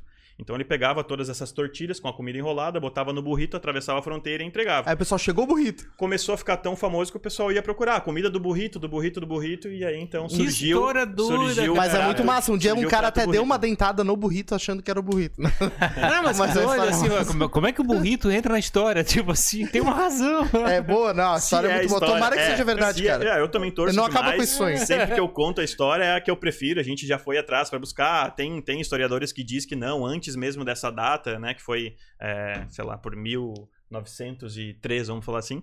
Já tinha em outros lugares a história de ter uma comida enrolada. Mas essa é a mais, é a mais Esse, interessante. esse negócio, o Dudu ele explodiu minha cabeça essa semana, porque eu estava indo almoçar, daí eu falei, ah, Dudu, eu comi uma shawarma que eu gostei pra caramba tal. Aí ele falou assim, ah, tu já se ligou que o burrito é a shawarma mexicana? Sim, sim, e o sim, rap sim. é não sei o quê. E aí, que realmente, né, tem comidas enroladas em outras Com culturas, né? certeza, Tem, com certeza. tem, tem. Até a própria panqueca, né? Se for analisar. Sim, tipo. exato. A panqueca, puta panqueca, é ó, nisso. aquele mind blow, assim. Sim, exato. Porque, sério, o Dudu me falou isso, não tinha me, me A ligado, Insight, né? ele fez, o Dudu é bom de Insight. Dudu é bom de insights. Cara, e o burrito, assim, embora seja um prato mexicano, com certeza ele é consumido muito mais fora do México do que o próprio México, né? O Não, México. pelo, pelo jeito consome na fronteira, né? Tem que ser na fronteira. Não, ele tem, ele tem no mundo todo, eu acho que o lugar que mais consome burrito provavelmente deve ser os americanos, os Estados Unidos, porque o México, ele é um país muito grande, assim como o Brasil, e tem uma culinária muito ampla, assim como o Brasil também. Então, assim como aqui em Floripa, quando vem alguém de fora quer comer, sei lá, uma tainha Sim. escalada na brasa, tu vai no Rio Grande do Sul quer comer um churrasco, tu vai é, pra Bahia, né? Tem a- essas culinárias, o México também. Então, cada região. Então, é, eu acho que até um pouco do estereótipo achar que, tipo, o México é nachos, tacos e burrito. Não, eles têm uma gastronomia gigantesca Uhum. e o burrito é mais É. um desses pratos. É que, é que a gente tem uma visão muito. A, a referência que a gente tem é muito americanizada da comida mexicana, né? Tanto que a galera vai pro México e fala, cara, é completamente diferente de tudo que a gente come. Uhum. O burrito é diferente, nem tem muito burrito no formato que, que existe. A gente tem muito essa referência, principalmente do Tex-Mex, né? Uhum. A Taco Bell, aquela coisa que o cara vê em filme e tal. E até a pergunta que tu, puxando o gancho pra pergunta que tu fez, por que, que a gente escolheu o burrito? Uhum. né? A gente começou pensando no genérico. Só que como a gente tinha essa visão de querer ser algo prático e que, porra, pudesse ser servido no truck, que o cara pudesse pegar ali pra comer, que fosse alguma coisa prática de fato, e como a gente tinha a limitação do truck, né, que tu não consegue ter um cardápio extenso, a gente falou, cara, a gente quer criar um diferencial, a gente não quer ser mais um mexicano, a gente não quer nem ser só mexicano, né, propriamente dito. E tinha essa referência do Arthur do burrito, a gente falou, cara, por que, que a gente não foca em burrito? Uhum. Como nos outros lugares lá fora, pô, tem as taquerias e tal, e vamos focar no burrito, cara. Uhum. Tanto que durante muito tempo a gente teve um burrito só, que foi o burrito Califórnia, né? Que é esse que a gente tava comentando até agora, assim. E Quais, fo- quais tipos de burritos vocês têm hoje? Tem hoje a gente tem três opções de burrito e daí tem mais uma variação do vegetariano, né? A Uhum. gente tem o Califórnia, tem o poio, que é de frango empanado, e tem o veg, que é o vegetariano, que é com bolinho de lentilha. né? Uhum. Mas o Califórnia, durante muito tempo, foi o nosso único burrito, assim. E foi o burrito que Califórnia é o de batata. é o de batata. Isso, é o que vai que, que, vai, que, que vai nele? Vai batata vai a carne? Carne assada, batata frita, queijo, guacamole e sour cream. Sour, sour cream. Não me pede pra falar em outra ordem, porque daí eu não vou saber. É, dois molhos, é hambúrguer, alface, queijo, molho especial, cebola, fio, pouco gergelim. É isso, é isso. E, só que o burrito ele é um prato que tradicionalmente nos restaurantes ele não é assim, ele é meio patinho feio do cardápio, né? Porque tu vai num restaurante assim, tipo desses que é mais de experiência, tipo o próprio guacamole, é, eles focam mais nas porções, porque geralmente é mais evento, mesa Para compartilhar. Pra compartilhar, né? Pra, porque daí foca na tequila também, Uhum. bebida, drink, outras coisas, né? O burrito, eles. Esses restaurantes geralmente não querem nem muito vender, porque ele é um prato que ele é individual, ele deixa embuchado, né, cara? Claro. Então, pô, vai comer um burritão ali, não vai beber mais nada, vai mais nada. Pô, embuchado tu pegou pesado. Na verdade, ele te deixa satisfeito, Deixa né? satisfeito, deixa É, feliz. se, se tu for num É, é, restaurante que, que a temática ali é realmente mais curtir a noite, pô, Claro. tu vai comer um burrito, ele tá com fome, comer o burrito vai ficar pesado, tu já não vai beber tanto e tal. Então ele realmente é, uma, é mais uma refeição completa, que não é tão interessante, né? Pro, pro restaurante de entretenimento, ele quer que tenha rotatividade. Tu vai comer uma entrada, tu Aí vai tu tomar chega o mariachi, coisa. pá. Isso, aí tu come uma porção compartilhada, aí depois tu come uma sobremesa. E o burrito por si só não, não acaba sendo tão Bu- atrativo nisso, né? O burrito é pesado. Vocês pesam? Como é que ele. Qual é o peso dele? Todos os burritos eles são montados né, na balança, então depende do burrito. O mais pesado é o, o veg, né? Ele é o mais pesado. E, mas todos são em, em torno ali de O veg é o mais pesado? é o mais pesado. Cara, de, que pe- de peso mesmo, Sim, né? Porque ele tem um bolinho de lentilha, tem um Ah, arroz tá. espanhol, então ele acaba sendo mais pesado. Embora quando tu come, ele não parece ser pesado porque ele é bem leve, assim, pra Sim. comer É, e tal. Ele é bem fresh, né? Se for uma, se for uma alimentação que, não, que, é, que é mais densa, assim, né, como você tá falando ali, 400 gramas realmente é uma refeição. Isso, é numa média Sim. de 400 É uma gramas. refeição, imagina. É, pô, é bem bom. E esses burritos que tem é, o, é, chile e feijão e tal. É, então, essa é uma pegada mais Tex-Mex, né? É, Hum. Tem, assim, o... Essa culinária Tex-Mex, que é o mais tradicional, que a gente vê muito do Taco Bell e tal, ela é diferente um pouco da pegada dos burritos da Califórnia. Entendi. Eles são, assim, uma... É uma pegada mais fresh, assim, o próprio burrito Califórnia, ah, guacamole, vai sour cream, Não é tão coisas- pesadão. É, o- aquela coisa, até isso foi uma das barreiras que, e até hoje, né, uma das barreiras que a gente precisa quebrar, porque o pessoal tem muita referência do mexicano e acha, pô, mas feijão dentro, vai, vai feijão, vai arroz, é, aquela coisa de é pimentado. Então, quando a gente mostra a proposta de burrito diferente que a pessoa prova, muitas vezes ela teve uma referência anterior que ela não curtiu muito, mas ela, pô, mas burrito pode ser diferente, burrito pode ser, né, uma receita um pouco mais leve. Ou seja, vender burrito é um pouco difícil, né? Porque eu sempre É. costumo falar, a gente tem é, alguns tipos de trabalho. Primeiro tem a pessoa que nunca comeu, né? Nunca comeu, mas ele tem aquela, aquela imaginação de que comida mexicana é Apimentada. apimentada. Apimentada. Eu não falei nada, tu já, já falou. Então a pessoa, não, Ah, pimenta, não gosto de pimenta. Nenhum dos nossos burritos são picantes. A gente tem as picâncias, para quem gosta, de vários níveis, desde o leve até o, o, o, mais forte. Mas ele é a parte. Mas então já tem esse, esse paradigma, ah, comida mexicana é apimentada, eu não gosto e tal. Então, às vezes, tu já tem que quebrar isso. Uma outra situação é que burrito, igual pizza, igual hambúrguer, igual sushi, vai ter uma variação gigantesca, vai ter o bom, vai ter o ruim. Diferente de quando, sei lá, tu come um cachorro quente, Jimmy. Tu comeu um cachorro quente ruim já? Sim, já. já e é tu falou assim, nunca mais vou comer cachorro quente na vida? Não, nunca mais vou comer este cachorro quente. Perfeito. O burrito não. A pessoa comeu, se algum dia ela teve uma experiência, ela chegou num buffet aquilo e tinha lá mini burritos. Ela comeu burrito e era ruim, burrito é ruim. Uhum. Porque ainda não tem essa consciência pouca de que burrito tem é um referência. prato assim como um outro que pode ter bons, pode ter ruins, pode ter uma variação. Então a gente tem é que quebrar muitas vezes, eu sempre falo lá com a, com a galera do nosso atendimento, é, porque vai ter o cliente que vai chegar que ele é totalmente desconhecedor, ou seja, nunca ouviu falar, e aí muitas vezes só vai ter essa barreira, ah, mas é picante, não. Então a gente mostra, olha, o que vai aqui são ingredientes do teu dia a dia. Batata frita, tu gosta? Gosto. Carne, tu gosta? Nossa, adoro. É, guacamole. Ah, o que que é guacamole? Ah, é Uhum. abacate. Ah, abacate salgado? Uhum. Então tu tem que quebrar todo. E, e muitas vezes eu até falo, não adianta só explicar o que tem dentro do burrito, tu tem que dizer pra pessoa o que, que são as sensações, né? Uhum. Muitas vezes eu falo, cara, comer um burrito é tu tá aqui sentado no nosso deck, um final do dia, é, pegar um bom chopp, vai comer esse Califórnia, vai parecer que tu tá na beira da praia, então tu tem que Uhum. vender um pouco do que, que vai ser aquela experiência. Porque talvez o cara entenda um pouco do que, que é. Porque às Sim. vezes só falar, tu vai comer batata frita, carne assada, guacamole, sour cream. Guacamole, sour cream, mas o que, que é isso? Não é Guacamole- uma coisa do dia a dia. O guacamole é o abacate. Guacamole é Ele um, tem algum é- tipo de processamento em cima? Não, é o abacate, né? E aí vai junto o pico, que seria ali. Aí tem variações também, né? No nosso caso é o abacate, temperado com o limão, a cebola roxa é, e o tomate. Uhum. Então É, o- seria isso. O mais polêmico do abacate, do guacamole, é porque tem lugares que usa coentro, né? E tem lugares que não usam. Uhum. E o coentro é aquele 880, né? Tem gente que ama, tem gente que odeia. Aqui no sul, muito mais gente que odeia do que ama. Uhum. Então a gente optou por não colocar, por exemplo, uma receita. Apesar de, sei lá, porra, eu curto coentro, eu prefiro guaca com, com, com coentro. Mas tem um estabelecimento que a gente tem que ir muito mais pela maioria, né? Uhum. Então, Uhum. coentro é isso. O abacate, o abacate, na verdade, ele não chega a adoçar nem a salgar, né? Não, por si só, o abacate, ele não é, É nem doce nem salgado. Mas é. É. que no Brasil a gente tem muito mais o costume de é, misturar ele com açúcar e comer Claro. e tal. Ah. Cara, doce, né? é a mesma história. Dentro do Brasil, a gente tem a polêmica do açaí, por exemplo. Se tu vai no É, Pará, as pessoas comem um boa açaí no comparação. almoço, né? Elas botam uma bola de açaí junto com a comida do almoço. Não, quando, E, quando vem né? essa galera, tipo, que vê a gente Exato. comendo com, Com ninho, morango e leite ninho. falam Aí, Dudu, ah, bota granola e banana em cima, não sei o quê. Pô, estragou açaí, né, Dudu? Só o Dudu. Só o Dudu. Não, eu também. Eu também. É, não, mas é isso aí, né? Tipo, então é a cultura, né? A maneira como as pessoas estão acostumadas a comer aquilo. Muitas vezes tu vai pra lá, é, pô, como é que tu botou açaí no meio do É. feijão, sei lá. né? Cara, isso que a gente tá na capital ainda, né? A capital ela tem um público que é muito diferente, porque tem justamente assim uma diversidade maior de estabelecimentos, de lugares e uma gurizada aqui, Floripa, a gente tá na região universitária ali. Quer Uma gurizada mais jovem, quer experimentar. Se tu vai, por exemplo, pro oeste do estado, Pros ingleses. é, ou pra bairros específicos assim que tem um público mais é, diferente, cara, é é muito difícil tu conseguir vingar um restaurante mexicano, por exemplo. A Mas gente- vocês começaram lá, os ingleses? É, então, eu até fu- fui- Sem falei dos ingleses, visão, assim, né? porque dentro da nossa história, isso eu acho que é bem bacana, a gente sempre fala, né? É, a gente começou, quando falamos de Muchacho, a gente sempre quis vir pra essa região universitária, porque dentro, a gente sabia que tinha essa barreira do burrito e tal, mas ah, como era ali em dezembro, né? Dezembro de 2015, Temporadona. é, tem- eu tava em férias e tal, a gente falou, cara, a gente precisa ir pra uma praia. Praia vai bombar, a gente vai Uhum. abrir o truck lá e, e vai bombar demais. Qual praia? A gente começou a pesquisar assim, pô, inglês é uma praia que é bem completa, tem, tem tudo, tem avenida principal. É uma cidade praia, aquilo, É uma né? cidade, né? É. Falei, cara, tem que ser ingleses. E aí fui pros ingleses, achei o ponto lá, que era na frente de uma loja de tinta, e eu falei, e na frente tinha um X, né? Desse X mais tradicional, vulgo que a gente chama aqui o X podrão, que não, Sim. não é depreciativo, porque é o formato Sim. do X, né?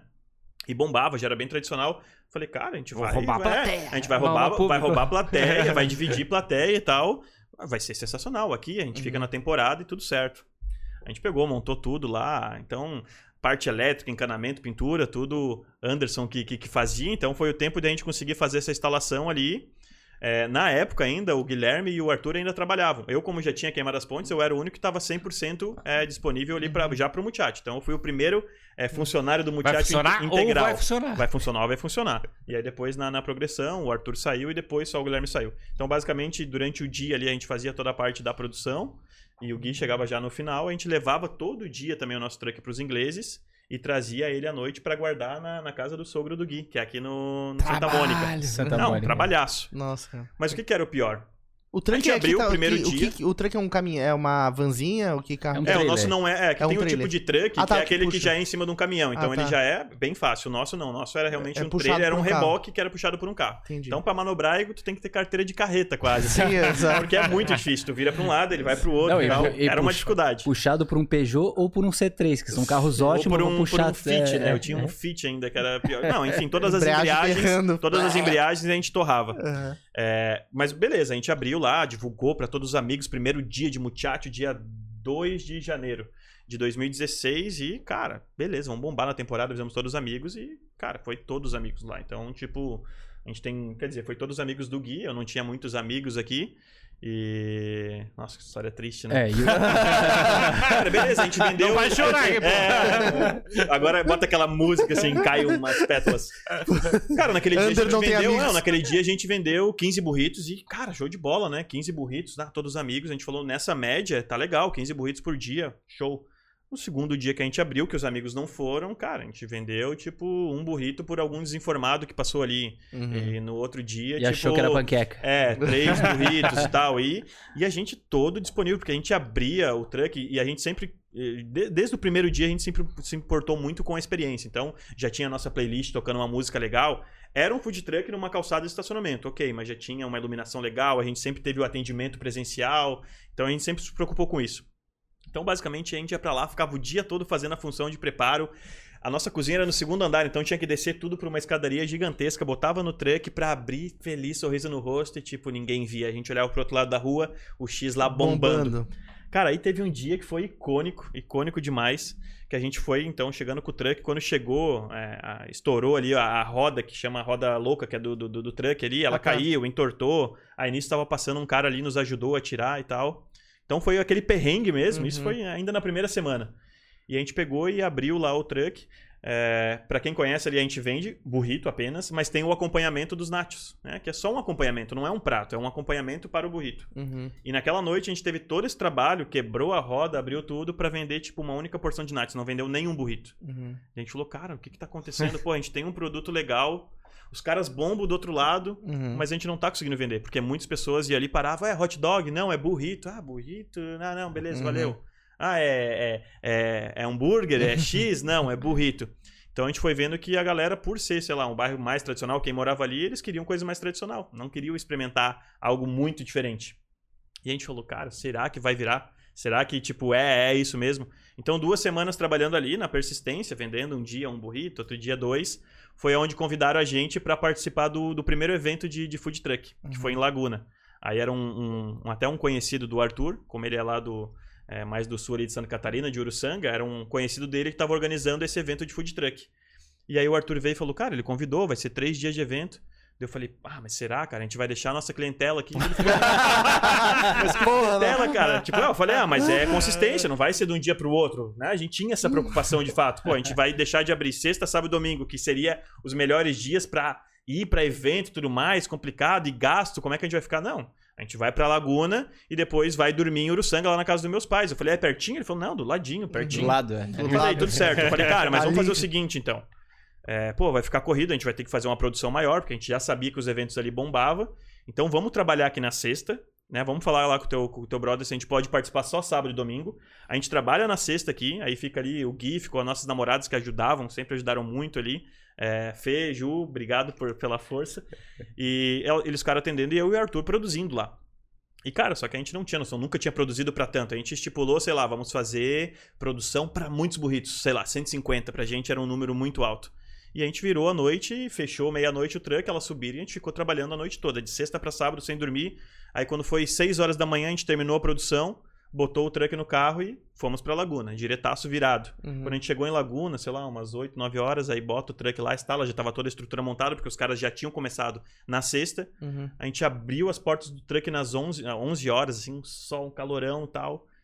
E, cara, começou a vender muito, começou a dar fila. A gente falou, que loucura é essa? Uhum. Em resumo, Tipo, quando foi, o evento era das 11 da manhã até 11 horas da noite. Quando foi, sei lá, umas 9 horas da noite, a gente tinha vendido tudo que a gente tinha levado pra dois dias. Caramba, cara. Essa noite vai ser boa, hein? Cara, tava- a gente já tava assim, ó, só que a gente tava virado. Red a gente Bull não dá tinha, asas. A gente não tinha dormido, né, de, de, de sexta pra sábado, só que tava naquela sensação, tipo, tu lembra? Cara, uma energia do, do caralho, assim.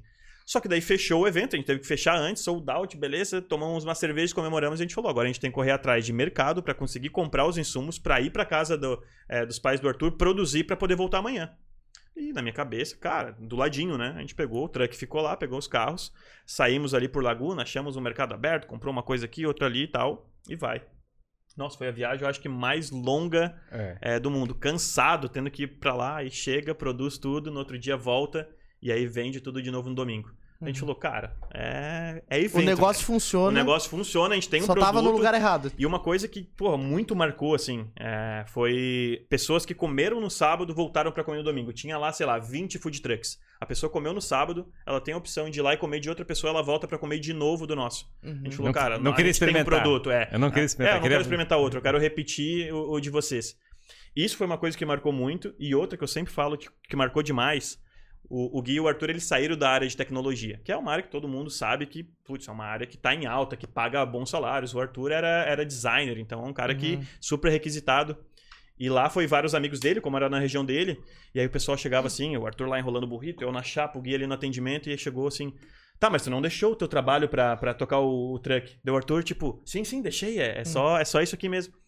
Ele, sério? Tipo assim, espantado, né? tipo, cara, não, tu, não tá, tu não tá me dizendo que tu saiu de uma empresa de TI pra ficar aqui fazendo lanche, assim. Uhum. E a gente super empolgado, porque tava vendendo mais do que Claro. é, toda a nossa semana nos ingleses.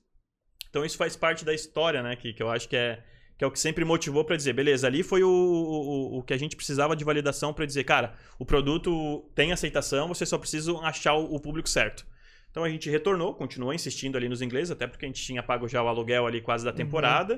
Mas Continuou começou- trabalhando, mas, começou- basicamente assim, ficava dia de semana, final de semana evento. Então a gente começou a trilhar e todos os eventos Mas cresceu ia, os ingleses? Não. Chegou a crescer o. Chegou a aumentar um pouquinho, chegou a. Foi aumentando, mas sempre foi uma venda, É. tipo assim, é, Sofrida. Bem, bem baixa, bem É. sofrida. Então a gente acabou até. Eu acho que a gente ficou ali basicamente janeiro, fevereiro, a gente viu, cara, não tá virando, é muito cansativo toda a função de abrir. A gente acabou optando então por entregar o ponto. Não abríamos mais durante a semana e ficava focando só em eventos evento. de final de semana. Então todo final de semana a gente estava no evento.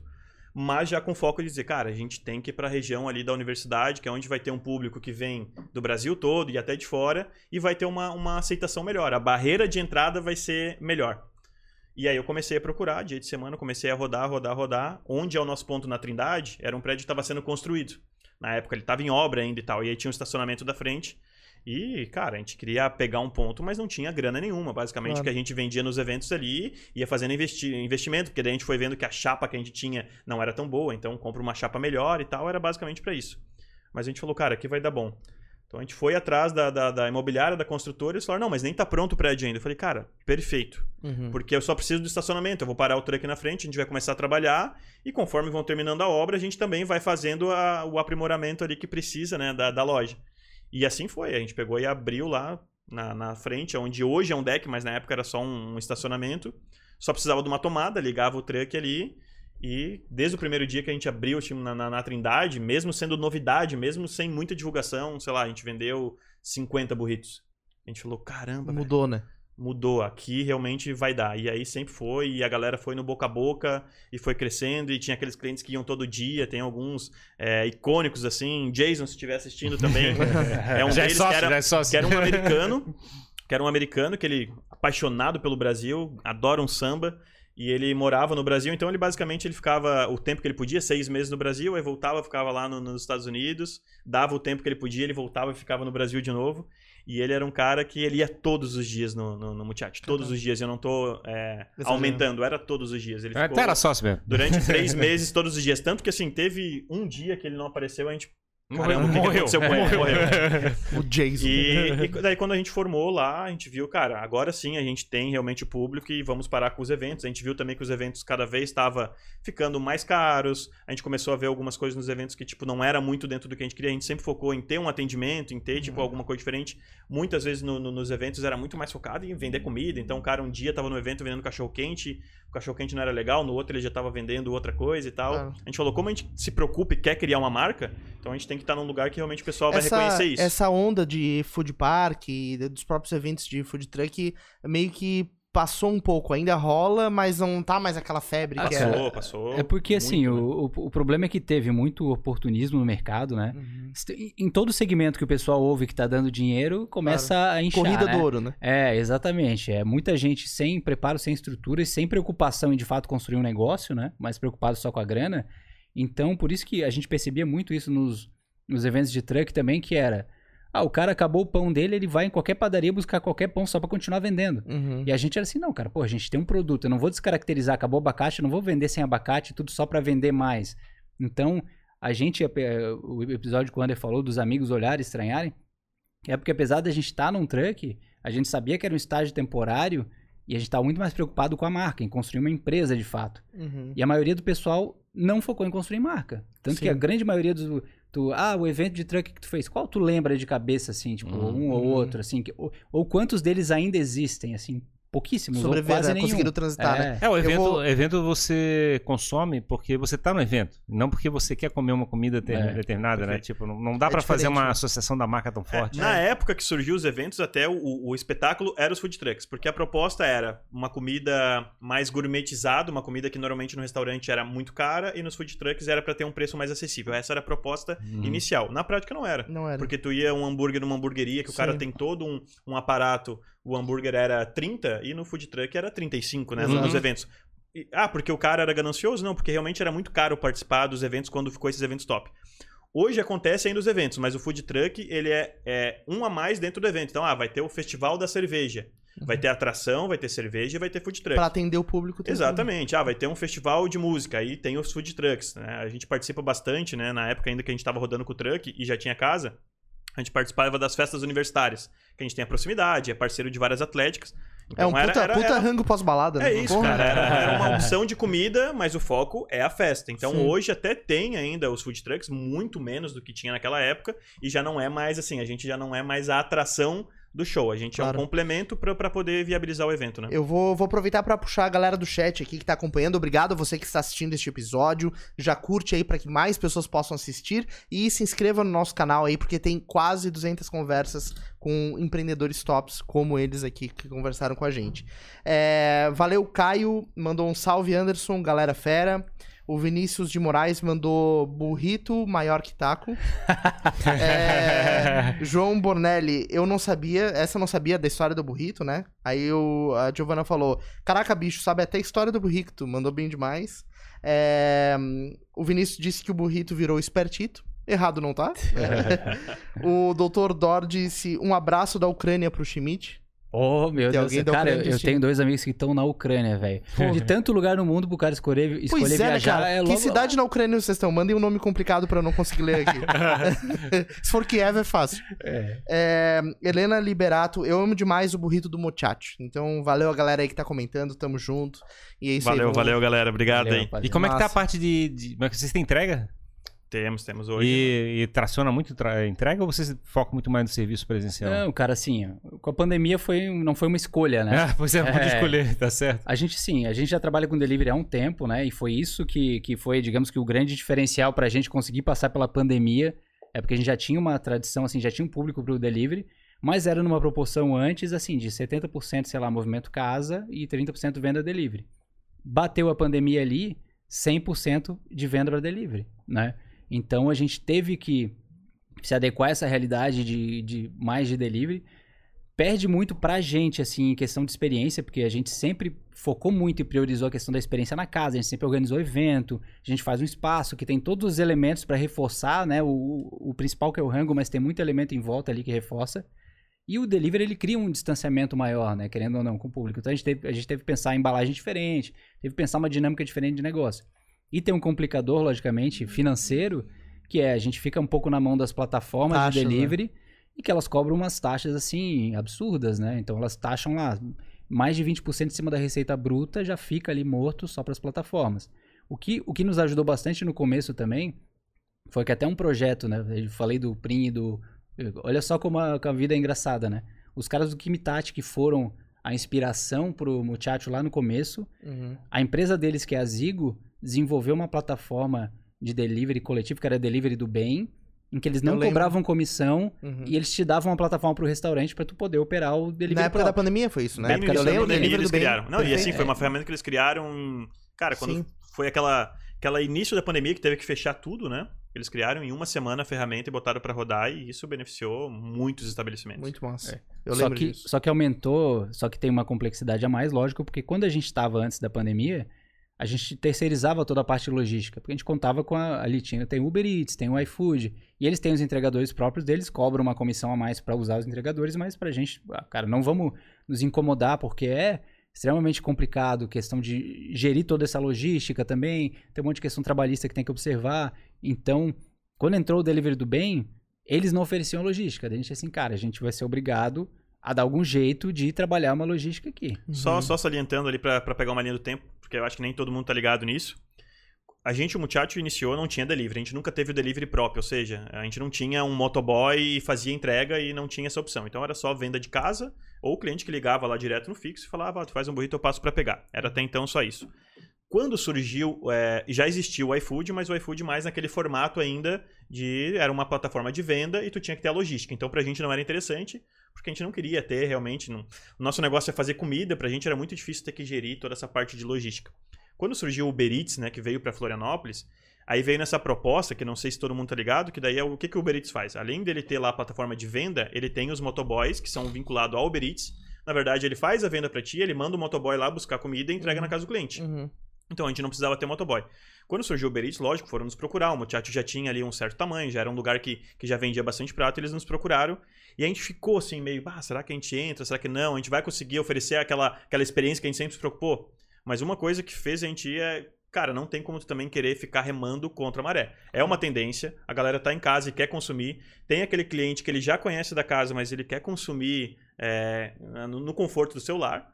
E é uma forma, então, mais prática É. da gente poder entrar, né? Claro, e tu pega outros momentos. Por exemplo, eu assisti, maratonei é, Breaking Bad e eu assisti vários episódios comendo burrito. Perfeito. Pra dar a ambientação Não, inclusive, ali, né? quando tava essa, essa febre ali, eu me lembro que tava a febre ali, tipo, da- das maratonas, foi, eu acho que meio que logo quando É. surgiu, assim, as plataformas. Então a gente entrou inicialmente no, no Uber Eats e na sequência o, o iFood também se adaptou para a mesma lógica de ter o motoboy dele vinculado e tal. A gente acabou entrando, mas como o Gui falou, não era o nosso foco, então era uma, uma parte das nossas vendas, a gente viu assim, a gente tem a cozinha, a gente consegue produzir mais do que a gente tem capacidade para atender na casa. Uhum. Então vamos colocar. Mas sempre o foco era assim: a casa tá cheia, foco no cliente, desliga a plataforma e a gente não atende na plataforma. Então até alguns clientes ficavam bravos, ah, o muchacho tá fechado. Foco é do cliente. Sempre, até hoje, né? A gente sempre, lógico, vai dar uma prioridade é, Pra pro quem cliente tá na da casa, casa. Não que a gente não. Ah, não vai, mas a, a galera é orientada da seguinte forma: tá vendendo delivery, tá vendendo casa. Começou a ter muito movimento de casa e que vai ver que vai aumentar muito tempo, pausa a plataforma ou aumenta muito o tempo de entrega da plataforma Uhum. né? Não porque a gente quer prejudicar o cara que está em casa, não, mas o cara que se dispôs a ir até a casa para poder consumir, lógico que ele vai ter uma, uma prioridade. Em Uhum. alguns casos até fecha a plataforma. Só que por sorte, né, a gente decidiu entrar nas plataformas. Porque não é só questão de entrar no delivery. Quando tu entra no delivery, tu tem que ter toda uma adaptação, de ter a embalagem certa para o delivery, tu tem que ter uma montagem diferente para ir no delivery, tem que ter tudo isso. Quando veio a pandemia, todos os estabelecimentos só tinham a opção do delivery. Aqueles que não estavam antes, eles não tinham embalagem. Só que eles não conseguiam fazer embalagem. Todas as indústrias fecharam e não tinha como fazer embalagem. Uhum. Então o cara às vezes precisava vender no delivery, mas ele não tinha condição. Às vezes tinha que usar uma embalagem que não era própria, e a comida eh, já não chegava legal. Então, pra gente, né, por sorte, como a gente já estava, então já tinha um pouco daquela expertise, a gente só trocou o 30% que era de delivery para 100% de delivery. Uhum. né? Top. E aí até hoje ainda tá muito forte o delivery, a gente tá eh, voltando já ao movimento de casa, mas ainda, ainda assim Eu tenho uma o delivery é uma, uma, uma parcela ainda maior do que o movimento de casa. Eu tenho uma raiva de delivery, porque as minhas filhas ficaram muito mal acostumadas. É, mas que é tipo, a gente é, é, tipo, atravessar a rua, a gente come na, no, é é, no shopping, tipo, praticamente assim, tá? E a gente pede delivery. Eu fico tão indignado, cara. Tu não tem noção. É, cara, Mas é que assim, pô, facilidade, né? É, eu entendo, mas, é, pô, cara, sim. É que não, não tem jeito. A experiência de tu ir num restaurante ou tu ir numa casa pra consumir é inigualável, assim, né? Tu vai ter uma experiência sim, melhor. sim. Só que, cara, tem dia que tu, sei lá. Não quer, não não, quer. Tu não quer botar roupa, quer estar de Exatamente. pijama, tu não quer botar roupa. Exatamente, tu, não, tu quer ficar enclausurado lá com a tua série e tu quer que a comida chegue. Eu não sei. Perfeitamente. É, mas eu tenho uma certa agonia, assim. Eu tenho vontade de sair de casa, cara. Eu tenho vontade tu- de ver, ver pessoas, interagir com as pessoas, assim. Eu tenho uma... Eu eu vou interagir com a É televisão. tu, tu tem muita energia, Ferrari, é isso, entendeu? Daí tu, cara... eu, eu devo estar velho, eu devo estar velho. é, Zé Ferrari zero Eu acho que são dias e dias, né? Mas com certeza esse boom que teve o delivery, ele não vai voltar a ser o que era antes, porque muitas pessoas que, ah, como o Ferrari, ah, eu não gosto de delivery, se obrigaram a pedir no delivery, eh, gostaram e vão continuar usando o delivery. O que a gente imagina é que, né, voltando a uma normalidade de vida, as pessoas vão voltar também a sair de casa e às vezes vão pedir o delivery. Então, é que teve um momento que era só delivery, É. né? Eu achava Então, engraçado vai- assim, eu, voltando a, lembrando, tô lembrando aqui rapidamente, antes da época da, da pandemia, desse rolo todo, eu me lembro que a gente costumava pedir mais coisas pra entregar em casa, era mais pizza. Não, qualquer É. outra coisa era fora. É, tu ia na rua. Mas a pizza tu entregava. Eu não sei se era, tinha muita É. pizza é, mais simples, coisa É parecida. porque eu acho que é, é, até a questão da tradição, da entrega da pizza, fez com que os estabelecimentos já entrassem no mercado sabendo que a lógica era tem que ter entrega, né? Pois é, e uma hora pra outra com esse negócio iFood, o Uber Eats, qualquer comida hoje é entrega, né? Não, eu achei, comecei a achar muito estranho entregarem almoço, né? Tipo, tu vai lá, aí tipo, o cara te entrega 15 mil sacolas. Feijão, arroz, salada, não sei o quê. Mas- Pô, é loucura isso, cara. Mas é que o, o grande problema sempre foi tu ter que operar a logística, né? Uhum. A partir do momento que as plataformas entraram e elas terceirizaram isso, aí qualquer estabelecimento, ou eu faço biscoito em casa, encomenda, eu posso entrar na plataforma do iFood, não preciso preocupar com o motoboy. Eu boto o meu cardápio ali, a pessoa pede e o iFood vai entregar. né? É, o- é o nosso caso aqui, a gente entrega podcast pelo YouTube. é uma grande plataforma. Se tivesse que ser uma auditoria, digamos que seria muito mais complexo. Tivesse que esperar a galera vir pra, pra assistir. Então, tu Exato. alcança muito mais pessoas. O delivery é isso. Exatamente. ele A é gente um não tá. Tem é um gente de pijama assistindo a gente agora. Tem vários milionários aqui entre as pessoas que estão assistindo de pijama em casa vendo nosso A gente não vai podcast. vender os assentos aqui pra assistir presencial? Pois não? é, né? Quem sabe, quem sabe. Podemos, podemos vender, fazer um É, show. uma, é uma ideia. hein? É um projeto. Mas eu queria agora fazer um tutorial de como comer um burrito corretamente. Porque eu, eu vi um negócio uma vez, um vídeo de um cara, porque, eu, por exemplo, o Subway, né? O Subway é um negócio que tu come e tu sempre fica com a cara com o molho inteiro. Aí eu vi um cara Eu fazendo um eu vídeo. Nunca, nunca aconteceu isso comigo, cara. Duvido, Ferrari. Nunca. Duvido. Eu não, e conheço. nem cai, e nem cai no prato. assim. Imagina, né? Nem cai, nem cai. Tem que só trocar a camiseta depois de almoçar. É, mas aí depois eu vi um vídeo de um cara que ele pegou e ele é, des- descascou, digamos assim, o sanduíche, né? Aham. E aí foi comendo. Eu falei, cara, genial isso, porque Perfeito. se suja, basicamente. Cara, então, o burrito, a, vantagem, né, entre tantas que ele tem sobre vários outros pratos, é essa facilidade. O burrito, por ser essa comida de rua, né, conhecido como comida de rua, de, de truck, é a facilidade. Lá, lá quando eles foram pra Nova York, os, os lugares que vendiam burrito, não tem mesa, não tem cadeira. O pessoal come em pé. em pé, né? exato. Cara, vai comer um hambúrguer numa bandejinha que tem fritas. É bem mais complicado, Claro. porque hambúrguer tu precisa segurar, né? Não, não desfazendo, adoro hambúrguer, não, Uhum. não é isso, né? Mas é mais Mas ele é mais complicado. Tu vai comer o hambúrguer que sai pela- por trás e tal. O, às vezes a alface bate no nariz, acontece Não, direto. pro- problema é o milho. Problema é o- Principalmente quem é um pouco mais avantajado. né? O problema Isso, é o né? milho, milho. Quando tem O bota milho. x-salada, coisa parecida. Quando tem milho, putz, que pega- Não, é, é bom porque tu fica, cheio de pombo embaixo, assim. é.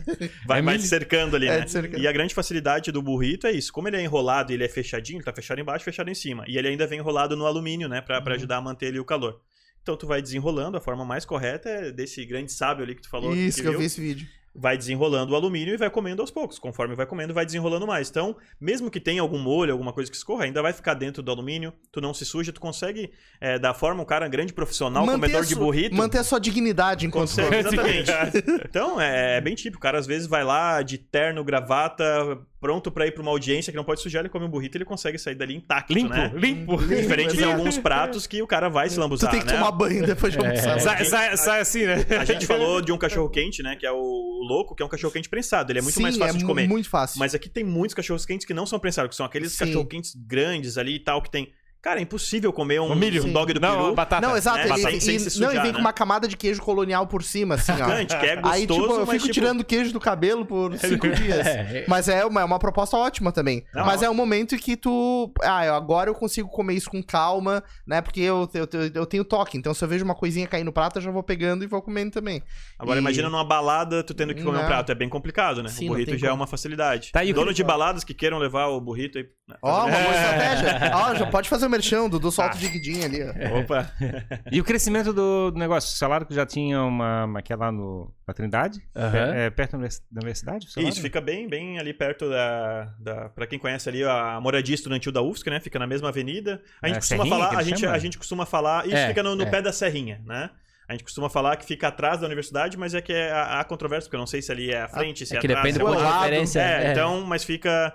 É, eu costumo falar que é Passando atrás. até porque... o Eslavieiro que tem ali. ó, É, é Isso, o antigo. Era, antigo Eslavieiro, mas é isso, onde tem o Manhattan, Isso. onde tem ali o Centro Maçom, enfim, são alguns pontos de referência.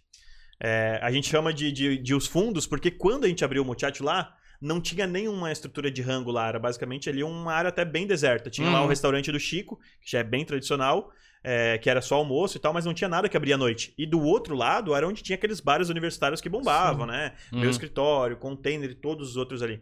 Então, quando a gente abriu lá, até ficou naquela dúvida: será, cara? Porque todo mundo tá do Tá outro lá. lado e só a gente. Eu Falei, cara, ou vai ser um fracasso ou vai ser animal, né? Vai ser E a ainda bem, do pedaço. É, e ainda bem que, que deu certo. Tem bastante gente que mora naquela região, né? Tanto Muita, pra, muita gente, pra- muita em gente. direção ao Eletrosul ou também ali pra trás da, naquela igreja ali. Ah, que é uma um região. monte, a Trindade é. um dos maiores bairros, né? Aquela região, um dos maiores bairros de, de Florianópolis e muita residência, muito universitário e outras pessoas também. Aí vocês falaram ali. assim, vocês estão ficando ricos, aí vocês querem crescer o negócio. Aí vocês fizeram o quê? Então, essa parte. é, a filosofia que a gente tem é tentar uma empresa rica, donos ainda pobres, né? Então, a- o Muchacho a gente sempre viu como uma marca muito forte e realmente em trabalhar pela expansão. Então, a gente já fez algumas tentativas, é, um passo para frente, um passo para trás. Atualmente, a gente está com a loja da Trindade e com uma Dark Kitchen, né? Que é uma, uma loja apenas para delivery é, em Campinas. Mas Ah. a gente chegou a ter já uma loja que era vizinha, que era aqui em Coqueiros, e também tivemos a loja do centro. Então, a gente chegou a ter três unidades, né? Que era aberto para o público. É, Coqueiros a gente chegou a fechar um pouco antes da pandemia, mas o centro depois a gente acabou fechando devido à pandemia, porque como a gente falou, como era Hum. só delivery, as duas lojas ficavam no mesmo raio de atuação. Sim. Entendi. Então era o mesmo raio de entrega, então não tinha por que Não ficar com duas sentido. lojas é, funcionando para atender ali o mesmo, a mesma região. Então a gente acabou fechando e por isso que a gente abriu em Campinas para voltar a atender ah, os clientes aqui do continente. Mas a ideia do Muchacho é realmente expansão, né? A gente, dentro da nossa visão e valor, é, é popularizar o burrito. É tornar o burrito um prato tão popular quanto o cachorro-quente, quanto o hambúrguer, porque hoje, quando tu fala, é, vamos sair para comer alguma coisa, o que? Ah, vamos sair para comer hambúrguer, vamos sair para comer sushi, Um vamos sair burrito. para comer pizza. A gente quer que a pessoa diga, vamos sair para comer um burrito. Uhum. E é claro que a gente espera que o Muchacho seja uma referência, mas a gente também sempre torce e vibra quando surge é, outras pessoas que vendam um burrito de qualidade. Uhum. Porque pra gente ajuda também a, a quebrar todos esses paradigmas, né?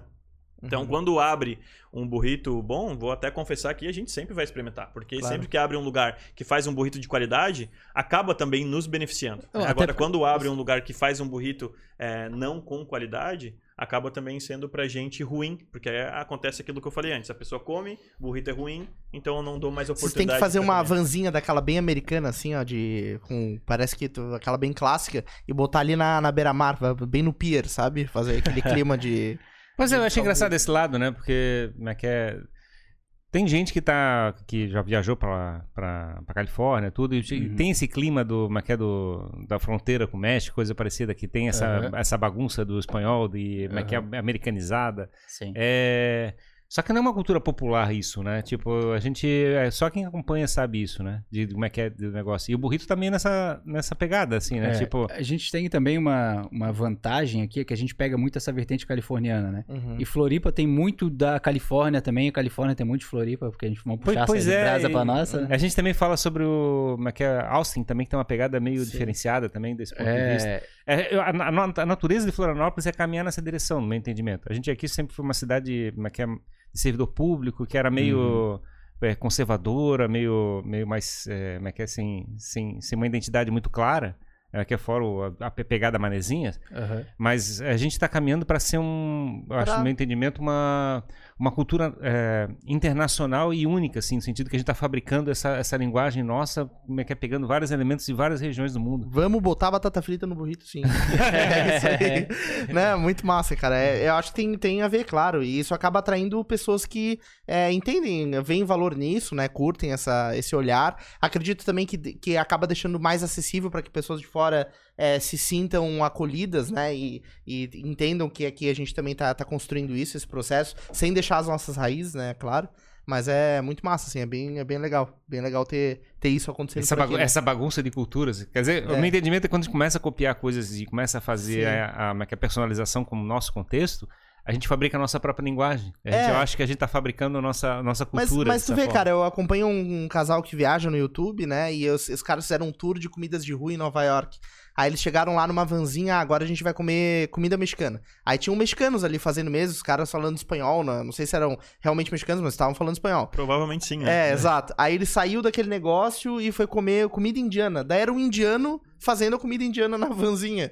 Aí o cara saiu e foi comer comida de aquelas de caixinha chinesa, né? Com o hashi, também um chinês. Então, pô, é, isso é muito louco, né, cara? É, é doideira, porque tu tem todos os países no mesmo lugar e, e isso acaba criando uma, uma outra linguagem mesmo. Sim, sim, uma sopa de culturas. Eu acho, que o- Sim. eu acho que o grande elemento de transformação que a gente tem na sociedade é quando a gente começa a misturar as culturas e como é que é, não tem preconceito, né? Tipo, a gente É. trabalha as culturas. Exato, muito massa. Parabéns, cara, pelo trabalho de vocês, é muito, muito legal por terem resistido aos desafios do empreendedorismo, né? Todo mundo sabe que não é fácil. Como é Todo que é? dia um novo. É. É, todo exato. dia, todo dia um novo desafio. Todo Por isso dia. que eu quase me atrasei hoje também. exato, É. exato.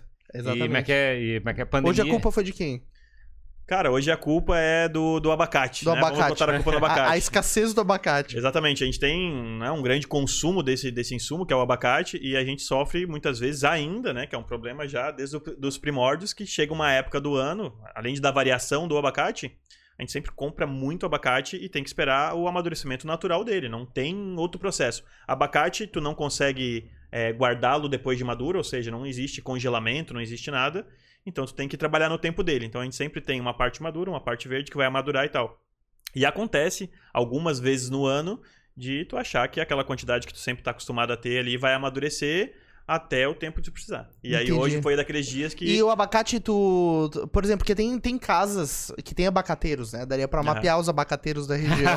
Aí. atacar os É, já, quintais. já foi, já foi um tempo que a gente tinha, inclusive, algum- alguns clientes que tinham abacate e tal, levavam. Hoje, é, pela questão dos números, a gente consome uma média de 500 quilos de abacate por semana. Caramba, mano. Então é um número bastante grande. Uhum. É, então, quando, quando dá o problema, é um problema que se torna grande, porque hoje, assim, a missão que a gente chama de caça-abacate, Uhum. a gente tem um fornecedor grande que é direto da Ceasa. Então, é o lugar que abastece todo o estado com abacate. Então, a gente não tem problema de abastecimento. O que a gente pode ter o problema é do amadurecimento. Entendi. Então, quando chega a produção e me diz assim, Under, a gente tá sem a quantidade total de abacate maduro para a produção de hoje. Aí a gente fala, então é caça-abacate, é sair de mercado em mercado, de, Vendo de abacate fruteira em fruteira, apalpando, né? A galera fica ali, o que, que esse louco É, tá fazendo? é apalpando um por um, e aí é pega dois aqui, é pega cinco E aqui, abacate pega dez demora pra ser produtivo, né? A árvore. Essa ela demora pra Sim, crescer. sim, porque sim. daria pra ter um abacatal. Um abacateral da, da Hot E é engraçado que o abacate verde, ele dá pra perceber muito claramente o gosto como ele fica diferente, né? Assim, ele é Não, muito ele- ele, ele é muito puxa, evidente, né? é Ele muito puxa, evidente. não- É muito abacate é evidente. sacana, abacate não tá nem aí pra Não, mas ninguém. É, ele tem um time certinho pra ficar Uma outra perfeito. curiosidade, né? é, a gente tem o rei do abacate no Brasil. Porque abacate, né? Como o Jimmy falou, não adianta eu plantar. Se eu tiver um abacateiro na minha casa aqui, uma espécie, ele vai dar só uma época do ano. Eu não tenho abacate o ano todo. Uhum. Pra ter abacate o ano todo, eu tenho que ter várias espécies de abacate e além de ter solo diferente. Então tem o seu Alcides, Uhum. que é o rei do abacate, que é lá de cima. Ele tem fazenda em Minas Gerais, fazenda em São Paulo, ele que abastece toda a região sul. Então, basicamente, ele controla o preço do abacate. Porque quando tem a época que vários lugares aqui tem, inclusive a gente tem os produtores local que tem abacate, o preço do abacate baixa. Muita oferta, Uhum. né? É, agora, quando aqui o sul não está produzindo e toda a região não está produzindo, o seu Alcides está produzindo. E aí o preço do abacate Aí ele, vai lá pra aí cima. ele lava Cara, a égua. ele aí ele lava a égua. Ele lava É, abacate. Ele lava a égua. É. Mas, cara, se o seu Alcides La- ficar lava o puto... burrito, ele lava o burrito. Ele lava o burrito. Se ele ficar puto um dia, ninguém come guacamole. Eu, né? sempre, É, eu sempre brinco, né? O Wilson, se estiver assistindo, que é o vendedor que me atende na Seasa, eu sempre brinco. Quando chega lá e pergunta o preço, o abacate subiu. Eu falei, seu Alcides tá querendo trocar de avião de novo?